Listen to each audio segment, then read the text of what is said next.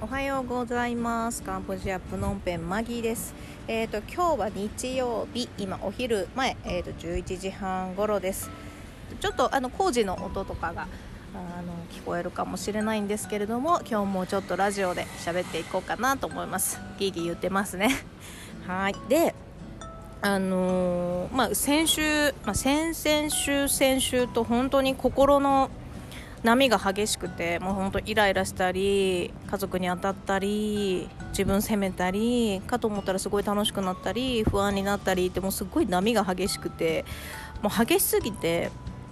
あなんかもうよくわかんないみたいな状態になってたんですね。でよくわかんないって時は大体決められない時なので、まあ、なんか私やりたいこと決めてやってないんだろうなっていうのは頭ではわかる。いろいろ学んできたからね心のこととか。学んできたからわかるんだけど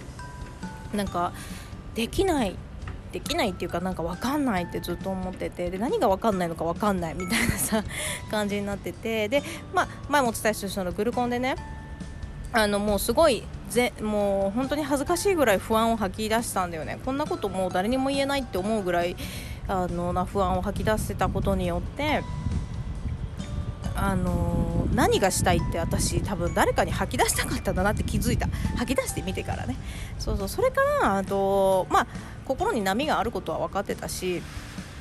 やっと上がれたなって感じだったんだけどあのー、なんかこう吐き出したいっていう願いを叶えるためにわざわざ私は不安なことに対して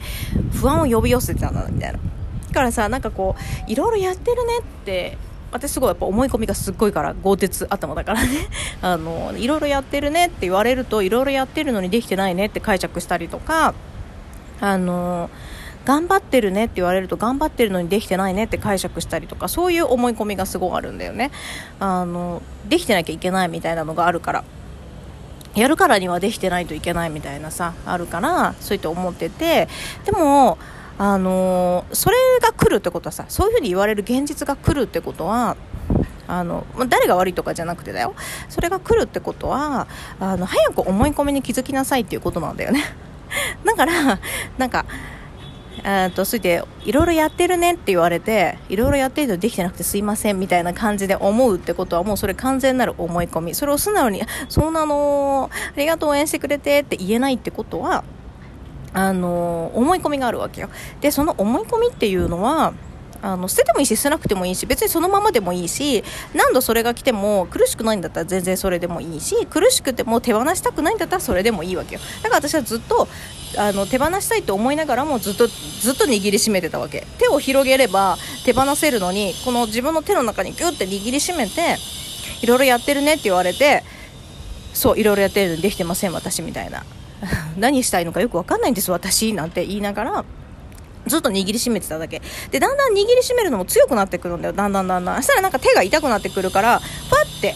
パッて離すんだよね。ずっと握りしめてるとあもう痛い限界ってあの自力でファッて離すことができるんだよね。でその時にあ手放せたって思うの。で手放せた時にどうなるかっていうといろいろやってるねって言われた時にえそうなの？いろいろやってみたいのも好奇心がすごすぎてって言えたんだよね。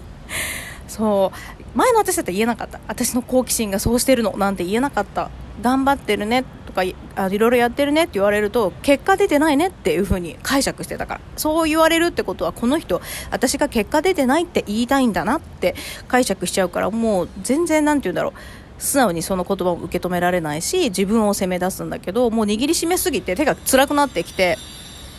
爪がね手に食い込むから辛くてパッて離してみたらふって力が抜けた瞬間にその思い込みが手放せてであ私いろいろやってるねってそう私いろいろやりたいんだもんだって好奇心すごいからやってみて確かめたいし自分で確かめないと分かんないしっていうことが言えたんだよね。そうなんかそんな風にねこう言えた時すごいすっきりするなと思った。だから今回不安を手放せたという手放せたというか不安を言っても大丈夫っていうのを体験できたことによってもちろんその私はさその1人で頑張っちゃった方が早いの知ってるから誰かを頼ってあの例えばね母親に死にたいって言った時にあのもっと強くなりなさいとかどうしてあんたはこんな弱い子なのみたいなこと言われた時にもうそんなことを言われてあのどうせ頑張るんだったら言わないで頑張ろうみたいな思い込みをずっと何十年も抱えてきたわけだからあのしょうがないよね。だってそういうふうに言わせたのも私だしあのこの1人で頑張るっていうのも意味があったわけね。そう1人で頑張そういう過酷な状態で1人で頑張ることによって私はまあ医療人としてねその患者さんが治療に辛いとかあのなんかこう生活が辛いとか仕事が辛いっていうことも聞ける私になってたからね。すごい必要なことだったと思う。だけどそれをやっていく中で ずっとそれをあの続けてればよかったんだけど私多分それができなくなったのってきっと私がもっと誰かに吐き出したいとか私もそうしたいみたいなのが思ったんだと思う。私も誰か信用できる人に自分の気持ち吐き出したいみたいな。弱音を吐き出してみたいみたいなのがあったんじゃないかなって思うんだよね。で実際やっぱりカンボジアに来てからあのカンボジアに来るまではすごい楽しかったんだけどカンボジアに移住してからあの結構辛いこともあったんだよね。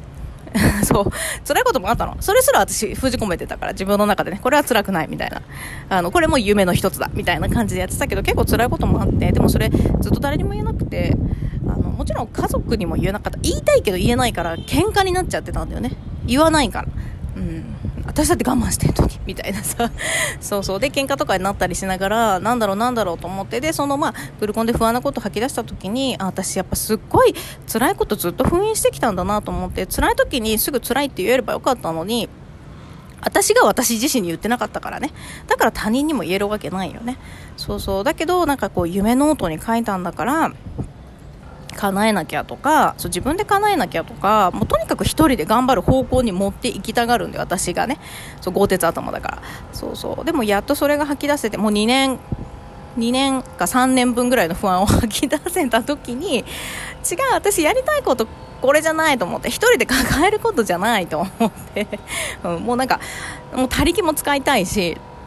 あの自力でやりたい部分もあるし他力も使いたいし私の夢はあのこんなことで終わらないって すごい思ったら次のビジョンがめっちゃピカーンって見えてあのカンボジアに行きたいと思ったぐらいはっきり見えてで、まあ、今そのビジョンに向かってどうしたいどうしたいってあの現実的にね夢からあの、まあ、夢の妄想から、まあ、それって、まあ、2年後ぐらいかなみたいな設定にして、まあ、そこからじゃああの何ヶ月後なんかね今何する？みたいなのがやっと出てきてもう辛かった。それが出てこなくてすごい辛かっただからやっぱ吐き出すことってすごい大事なんだなと思ってで私はさ基本的にその吐き出さ吐き出してもらうことには全然大丈夫なんだけど、まあ、自分が吐き出せなかったからやっぱりよりもっとこ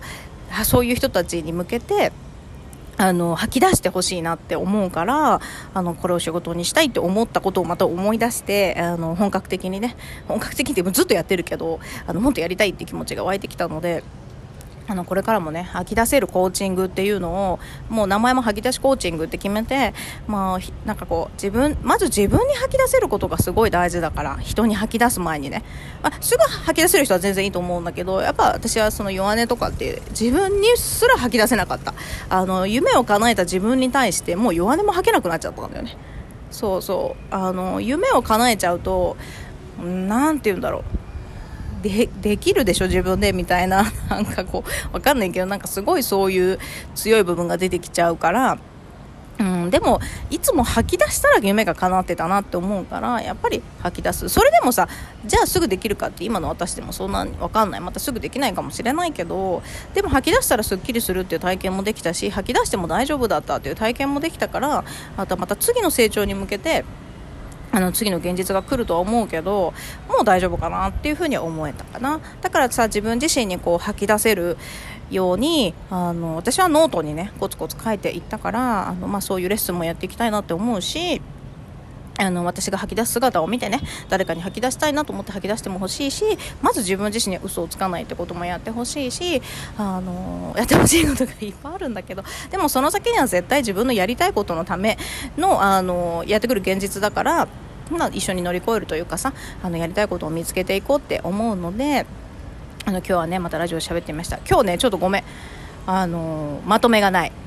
ただひたすら喋るっていう。でもブログにも書いてあるのでねブログも読んでほしいしあのよくわかんないと思ったらもうセッション受けに来てもらって一緒にやりたいしあと、まあ、あの頭と心の研究室って名前に変えたんだけどその思考デザインでねデザインにあの頭のねあの行動のためのデザインっていうのを、まあ、思考がするんだけどさそれをするあの研究室もインスタのアカウントで作ってあるので、まあ、そこでね一緒にやっていけたらなというふうに思っております。もうね次の夢に向けて私はもうルンルンです。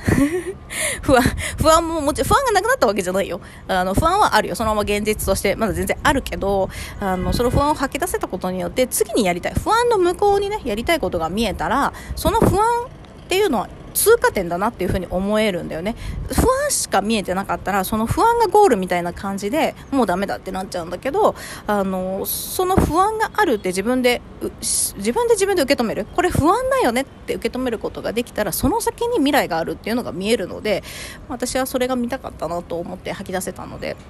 あのすごい不安だよ。めちゃめちゃ不安なことがあるけどでも未来が見えたらあ通過点だからじゃあどうしようかなっていうのが見えてきました。あのなのでそんなこともねあの研究室の方であのまた喋っていきたいなとは思ってるんですけどあのよかったらね一緒にあの不安を抱えながらもね叶えていこうよということで、えーと、これからもねあの夢マインドデザイナーマギーとしてあの吐き出しコーチングセッションやっていこうと思ってますのでぜひぜひお付き合いいただけたらなというふうに思っております。そんな日曜日の朝でした。朝。ちょっと遅くなっちゃったけど。ということであの良い週末をお過ごしください。